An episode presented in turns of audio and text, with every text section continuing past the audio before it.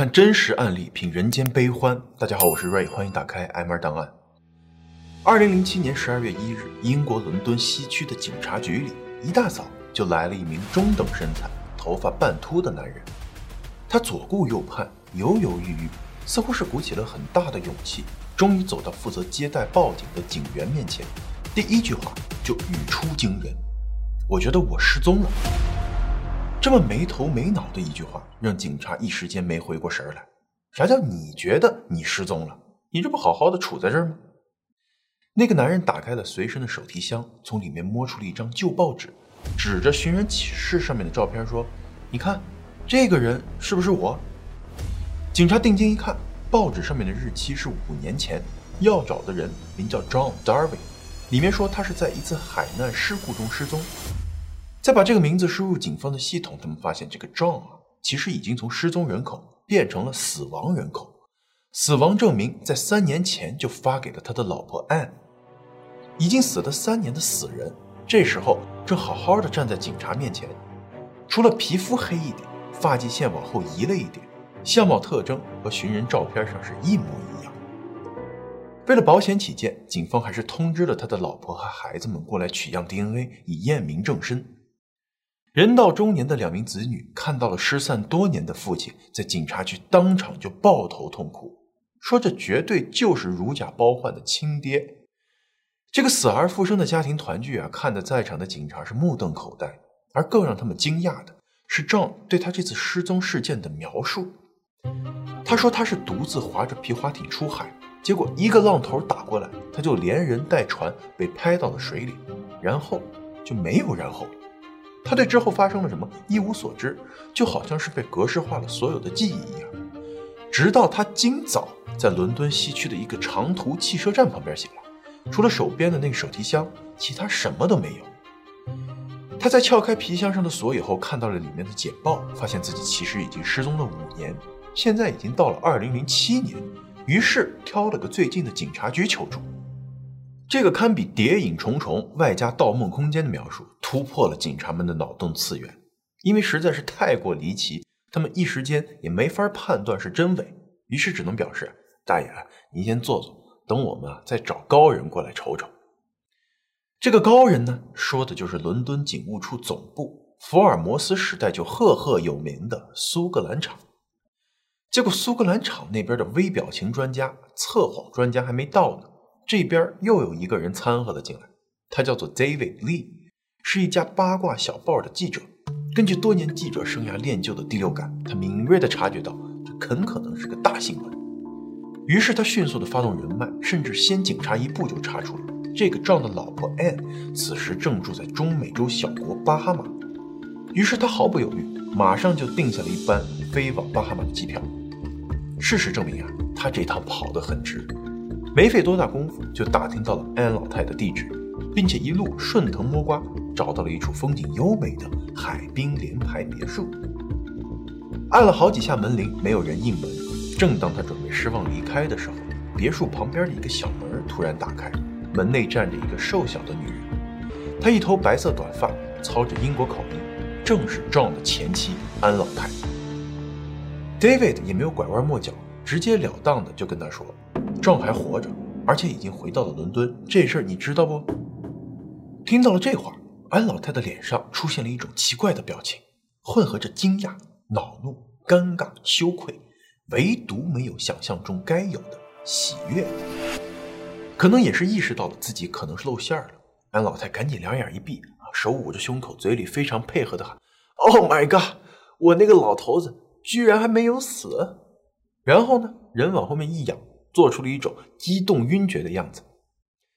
尽管啊，这前后转换只有几秒钟，但是没能够逃过 David 那双火眼金睛。他几乎可以肯定了，那就是这个女人啊，肯定藏着一些不为人知的秘密。然而，不管 David 怎么问啊，安老太都开启了复读机模式，不知道，不清楚，别问我。眼看这事儿马上陷入僵局，David 一抬头，看见安老太背后的书架上放着一个镜框。里面呢是 John 和他的近照，于是 David 非常镇定的起身告辞，回到酒店，第一时间就打开了巴哈马的一些本地网站，想要搜出那张照片的背景到底在哪。结果，在他孜孜不倦的人工搜图几个小时以后，还真让他找到了一张一模一样的照片。只是原图片里面呀，旁边还站了另外一个男人，被安老太后来给裁掉了。这个被裁掉的男人是当地的一个房产经纪。这张照片啊，就是他们七月份签约买房的时候拍的。根据 John 的说法，这时候他应该还在失忆中。可是房产经纪说，当时正那个看房买房的积极劲儿啊，脑子简直不要太清醒。于是 David 拿着照片回去跟安老太对峙。可是却发现别墅已经是大门紧锁。原来安老太发现势头不对，赶紧先行一步回到了英国。不过他还是低估了记者的写作速度。在他还在飞机上的时候，David 的稿子就已经登上了英国的报纸头条。题目呢起得非常直白：“死而复生的男人就是一个大骗局。”于是安老太一下飞机就被各路媒体的长枪短炮一通围追堵截，简直比皇室出行还要热闹。除了安老太和赵，英国警方也被推上了风口浪尖人们对他们的办案能力表示堪忧。这六十多岁的老头老太太死了没死，你们都搞不清楚，干嘛吃的？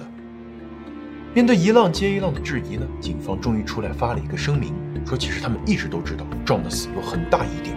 但是出于一些比较特殊的原因，他们选择放长线钓大鱼，甚至连撞的死亡证明，其实啊都是在更高级别的部门的授意下发出来的。结果啊，这反而更激发了吃瓜群众们的好奇心。哦，有瓜，有瓜，有瓜！这个高级部门到底是谁？苏格兰场、军情六处，还是女王本王呢？由于壮啊依然被扣在警察局接受调查，记者们只好围追堵截安老太和他的孩子们，在房子外面架起摄像机，二十四小时不间断的守着。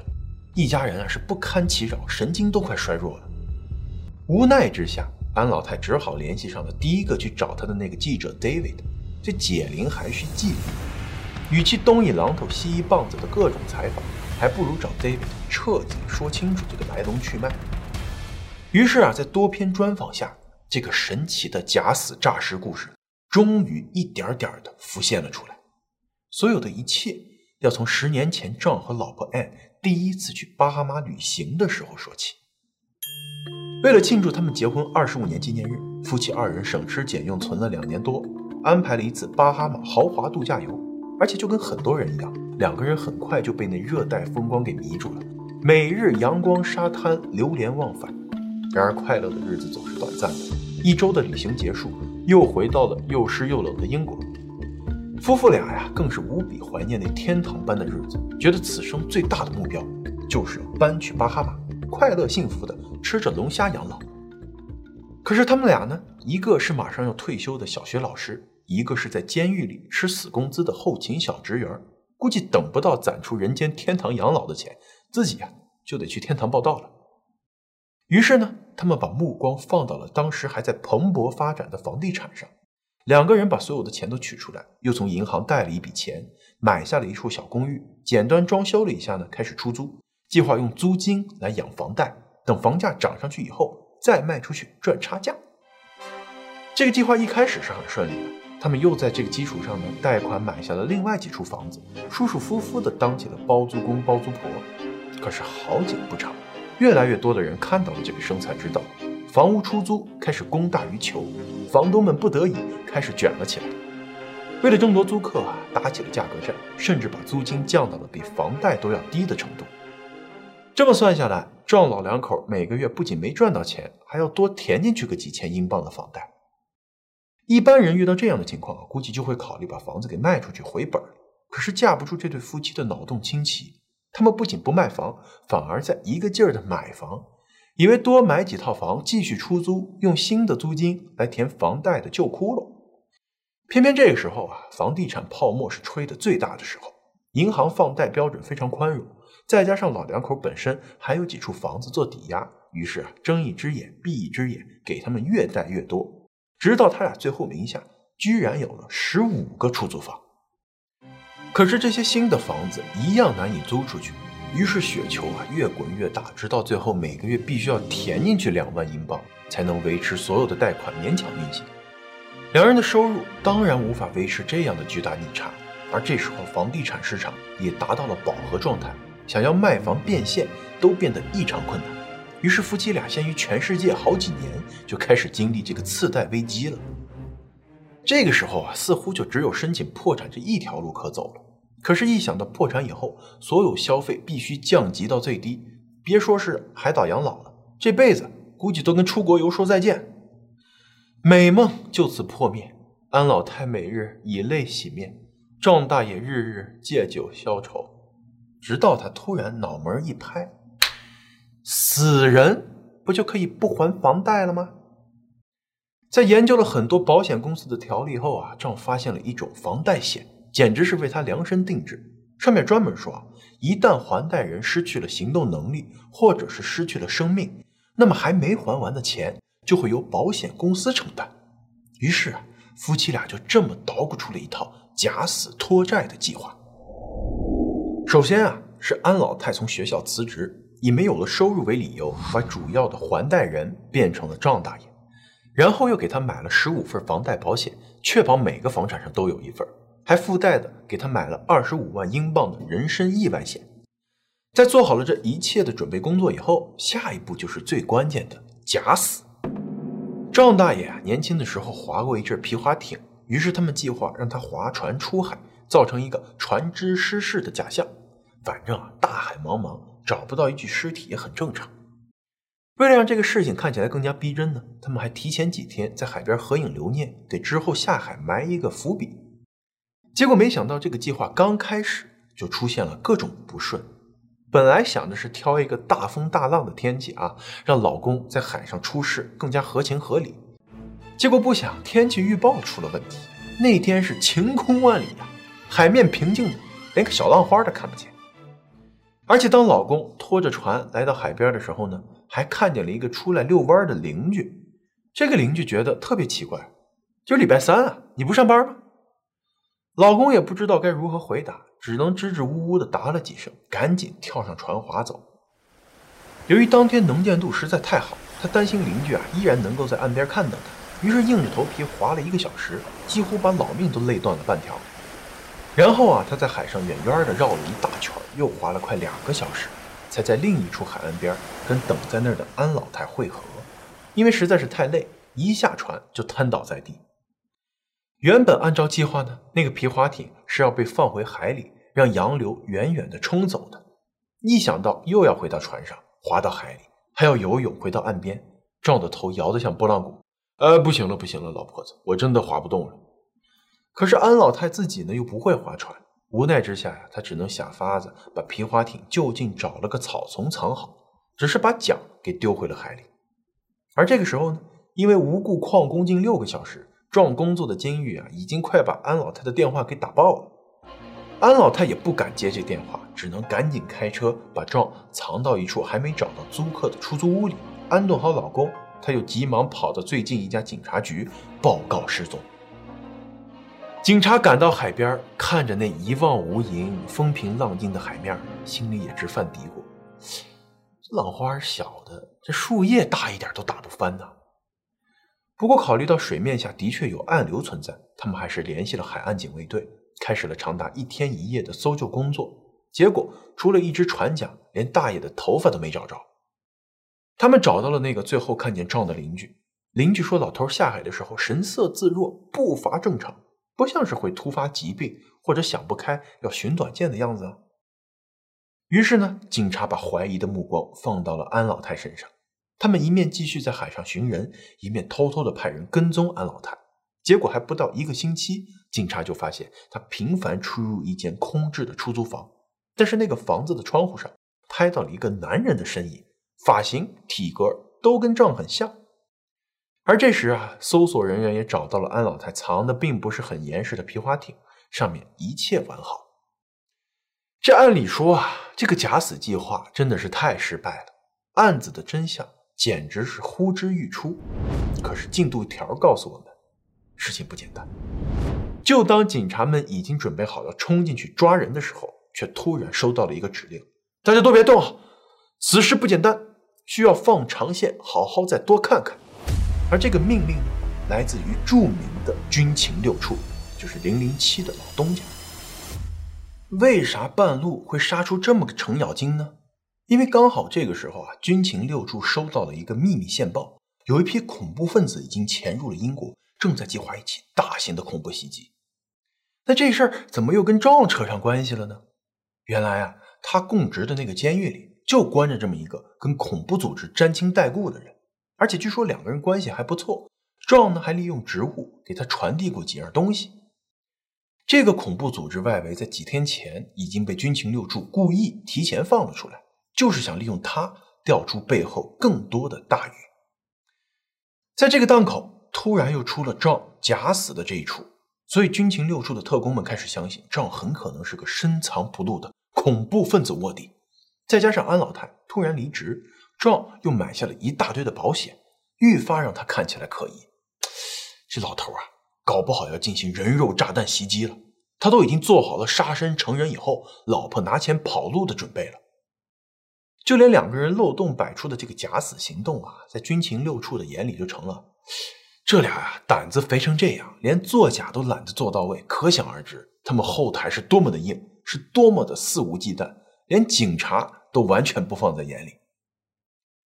其实也不能怪特工们的脑洞太大，那个时候啊。距离九幺幺袭击才过去了两年有余，作为美国的坚定盟友，英国也一跃成为了恐怖袭击的目标前三。被双子塔吓懵了的英国人，个个都是风声鹤唳、草木皆兵。于是军情六处果断地接手了这个假死案，要求不能打草惊蛇，一定要将整个恐怖团伙一网打尽。结果啊，连续几周二十四小时不间断的监视。却只看见壮天天在家看电视、喝啤酒，安老太每周送饭个两三次，没看见有什么别的人出现。德官们想，这俩人还真他妈沉得住气啊！越是这样，就越说明这个组织啊，纪律严密，实力雄厚，单线联系隐藏很深。实际上呢，壮这边想的却是，老婆子。啥时候能把保险金给拿到啊？我这天天在这个出租屋闷出个鸟来。为什么保险金迟迟拿不到呢？因为这个时候赵始终处于一个活不见人、死不见尸的状态，所以保险公司拒绝理赔。最后赵实在忍不住了，跟老婆发了脾气，要求一定搬回家去住，不愿意被关在这个破出租屋里了。安老太呢也只能勉为其难同意了。她买了一盒染发剂，把老公留长了的胡子给染成了深色，然后又找了一个拐杖给他拄上，再加上墨镜帽子，自认为这个变装非常的成功。然后呢，趁着夜黑风高，把老公给拉回了家。不过好在啊，安老太隔壁也是他俩买下来的一个房子，于是她直接把老公给塞了进去，对外宣称啊，这是一个腿脚不好且患有眼疾的新房客。赵还利用在家的这段时间，在两个房子之间打通了一道门。如果安老太有访客到来，他就能迅速的撤离回自己这边的房子里，掩人耳目。他们甚至对自己的儿女都守口如瓶，让他们觉得赵真的就是海难遇难。一家人还满脸悲痛的给他办了个葬礼，棺材里放的是赵最爱穿的一套西服。隔了一阵啊，估计是看着风声渐渐平息。壮也开始大胆的出门溜达了。特工们发现他最喜欢的是去墓园闲逛，这让跟踪的人如临大敌。这是预备好了要跟同伙接头了。其实啊，壮的目的是去搜集那些墓碑上的信息。用他的话来说呢，自己想要换一个新的身份重新开始。但是道亦有道，盗用别人身份这事儿坏人家信用，找个死人的信息来用。没有此类烦恼，最好呢，找一个也叫壮的死人。这名字啊，毕竟用了大半辈子，都用熟了。这时候再换别的名字，怪不习惯的。这一趟又一趟的出门溜达，安老太给他的化妆术又实在是拉胯，他还真的被人给认出来了两次。一次是他的前任同事，另一次是他的一个房客。两次都把对方给吓得说话都哆嗦。你你你你不是你不是死了吗？壮神秘的竖起了一个手指，嘘，别告诉别人。然后啊，就脚底抹油的溜了。想想啊，在墓地这样的地方，看见一个死了好几个月的人站在面前说话，这事儿啊，任谁想想都会寒毛直竖。于是这俩人最后也都没告诉别人，只是深深的怀疑自己是不是见鬼了。后来啊，还真的让他找到一个名叫 John Jones 的墓碑，于是呢，他就用这个名字给自己申请了一系列的证件，包括护照。当然，这其实也是在军情六处的授意下给开的绿灯，就是要看他到底跟多少跨国恐怖组织有联系。他们还让警察局给安老太开出了 John 的死亡证明，让他能够去保险公司进行索赔，为的就是把戏给他做足，让账背后的大 boss 彻底放松警惕。果然，他们看到拿到了钱和护照的赵订了一张去美国 Kansas 的机票。于是军情六处啊，马上通知了美国的 CIA，有一条大鱼往你那边游了哈，你们注意张网。结果实际上，John 这个老头其实也不少花花肠子。偷偷摸摸闲在家等保险理赔的期间，居然暗戳戳的搞起了网恋婚外情，跟一个美国的离异女子打得火热。这回啊，就是抛下老婆奔现去了。不过这场千里奔赴却惨遭见光死。女网友一看是这么个糟老头子，心中的小火焰立马就熄了一大半，连拉拉小手的兴趣都没了。看清了赵的骗子嘴脸以后，女网友当场就翻脸赶人。两个人话赶话，吵急了眼，John 也开启了口不择言模式。我认识的狠人，一只手都数不过来，你就等着瞧吧。结果这话呀，被那些一直严密跟踪他的 CIA 探员给录了下来，当晚就发消息给英国人：“你们说的没错，这个人肯定是一个恐怖组织的线人，没跑。”还贴心的附注建议继续观察，也许能有更多收获。不过壮其实啊，也就是嘴上说说狠话而已。见女网友真的铁了心让他滚，他也只好灰溜溜的回到了英国，找到那个被他抛在脑后的安老太，吃起了回头草。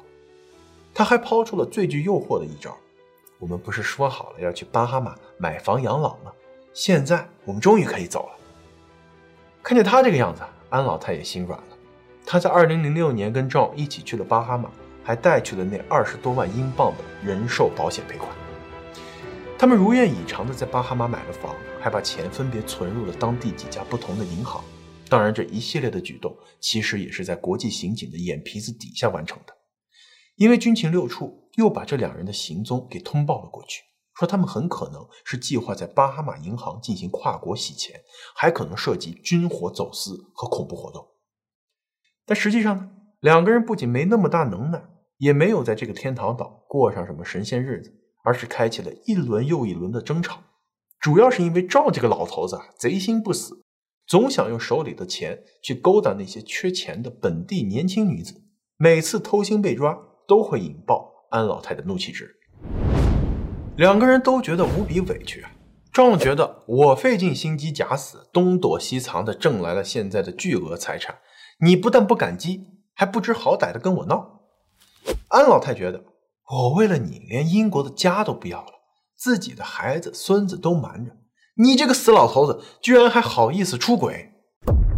而监听他们的国际刑警觉得更委屈，这他喵的都啥跟啥呀？我每天正事不干，就专门听你们吵架呗。于是啊，他们在几个月以后给军情六处发过去了一份报告，得出了一个结论：这俩老头老太太跟犯罪团伙、恐怖分子的瓜葛可能性极低。没有继续监控的必要了。搞了半天，这盘大棋居然是盘五子棋。军情六处也觉得很伤面子，于是把这个皮球踢回给了伦敦警察局。就是个假死骗保，你就按诈骗办吧。于是啊，在浪费了各国五年的人力物力之后呢，这事儿又回到了原点。因为事情过去了多年，再加上人已经跑到了国外，于是伦敦警察厅也不是很上心这个事儿。派了个人简单的跟进了一下，然后顺手就把壮从坟头扒的那个假身份给禁用了。这样一来呢，壮大爷就尴尬了。你想着要离婚吧，却发现从法律角度来说，他已经是一个死人了，死人没法离婚。想要干脆一拍两散呢，也行不通，因为他这时候的证件已经出了问题，没办法去银行开户，只能净身出户了。想来想去啊，他觉得还是做回之前的 John Darwin 比较好。毕竟他跟安老太还在英国有几套没卖出去的房子，怎么着也能捞着点。他琢磨来琢磨去，最后决定啊，干脆偷偷坐飞机潜回去，然后编个失忆的桥段糊弄警察，电影里不都这么演的吗？结果就发生了一开始那段死人投案自首的闹剧。得知老公为了离开自己而打的这套如意算盘，安老太也是从彻底的死心变成了鱼死网破。于是她干脆冒着自己坐牢的风险，也要把壮的故事全讲出来，亲手送渣男去坐牢。结果事实证明，这个举动啊是杀敌一千，自损八百。壮对多项欺诈认罪，最后被判入狱六年零六个月。而坚决不认罪，一定要走法律程序的安老太，最后还是所有罪名成立。被判六年零八个月，比老公还多了俩月。屋漏偏逢连夜雨，本来他的计划是卖掉名下所有房产，用来赔偿保险公司，结果哐当一下撞上了金融危机，房子哪怕是白菜价都卖不出去了。于是啊，他只能变卖掉所有的首饰家当，能补多少是多少。而那个采访他的记者 David，这个时候也算仗义出手，把所有的采访稿整理了出来，出了一本书。让他得以用稿酬来还债。根据公开的记录啊，安老太在出狱以后依然在打工还钱，截止二零一五年七月，已经还了五十四万英镑，有望在有生之年做到无债一身轻。那么老公张呢？他为了避免债务缠身，在坐牢之前就跟安老太提出了离婚，随后申请了破产，前前后后总共支付了不到两千英镑的赔偿金。出狱以后，老头还是一副花花肠子，又在网上勾搭了一个乌克兰美女。可是因为劣迹斑斑，他担保美女来英国结婚的签证屡屡被拒。看到绿卡无望，美女果断地放了他鸽子。可是他转头又在网上认识了一个比自己年轻快四十岁的泰国女子。这次他吸取了教训，不把人家搬到英国，而是自己跑到了泰国，也算是小小的圆了一个在热带海岛养老的梦想。只是此养老啊，并非彼养老。有英国游客曾经在泰国拍到过他的照片，佝偻着腰，给一些专门做西方游客生意的酒吧拉拉皮条，过得非常的落魄。看他的这个样子啊，只能说性格和智商决定了一切，命中注定，不管假死多少回，都是换不来的。感谢收看 M 二档案。如果您觉得视频还不错。别忘了点赞、订阅支持一下，咱们下期再见。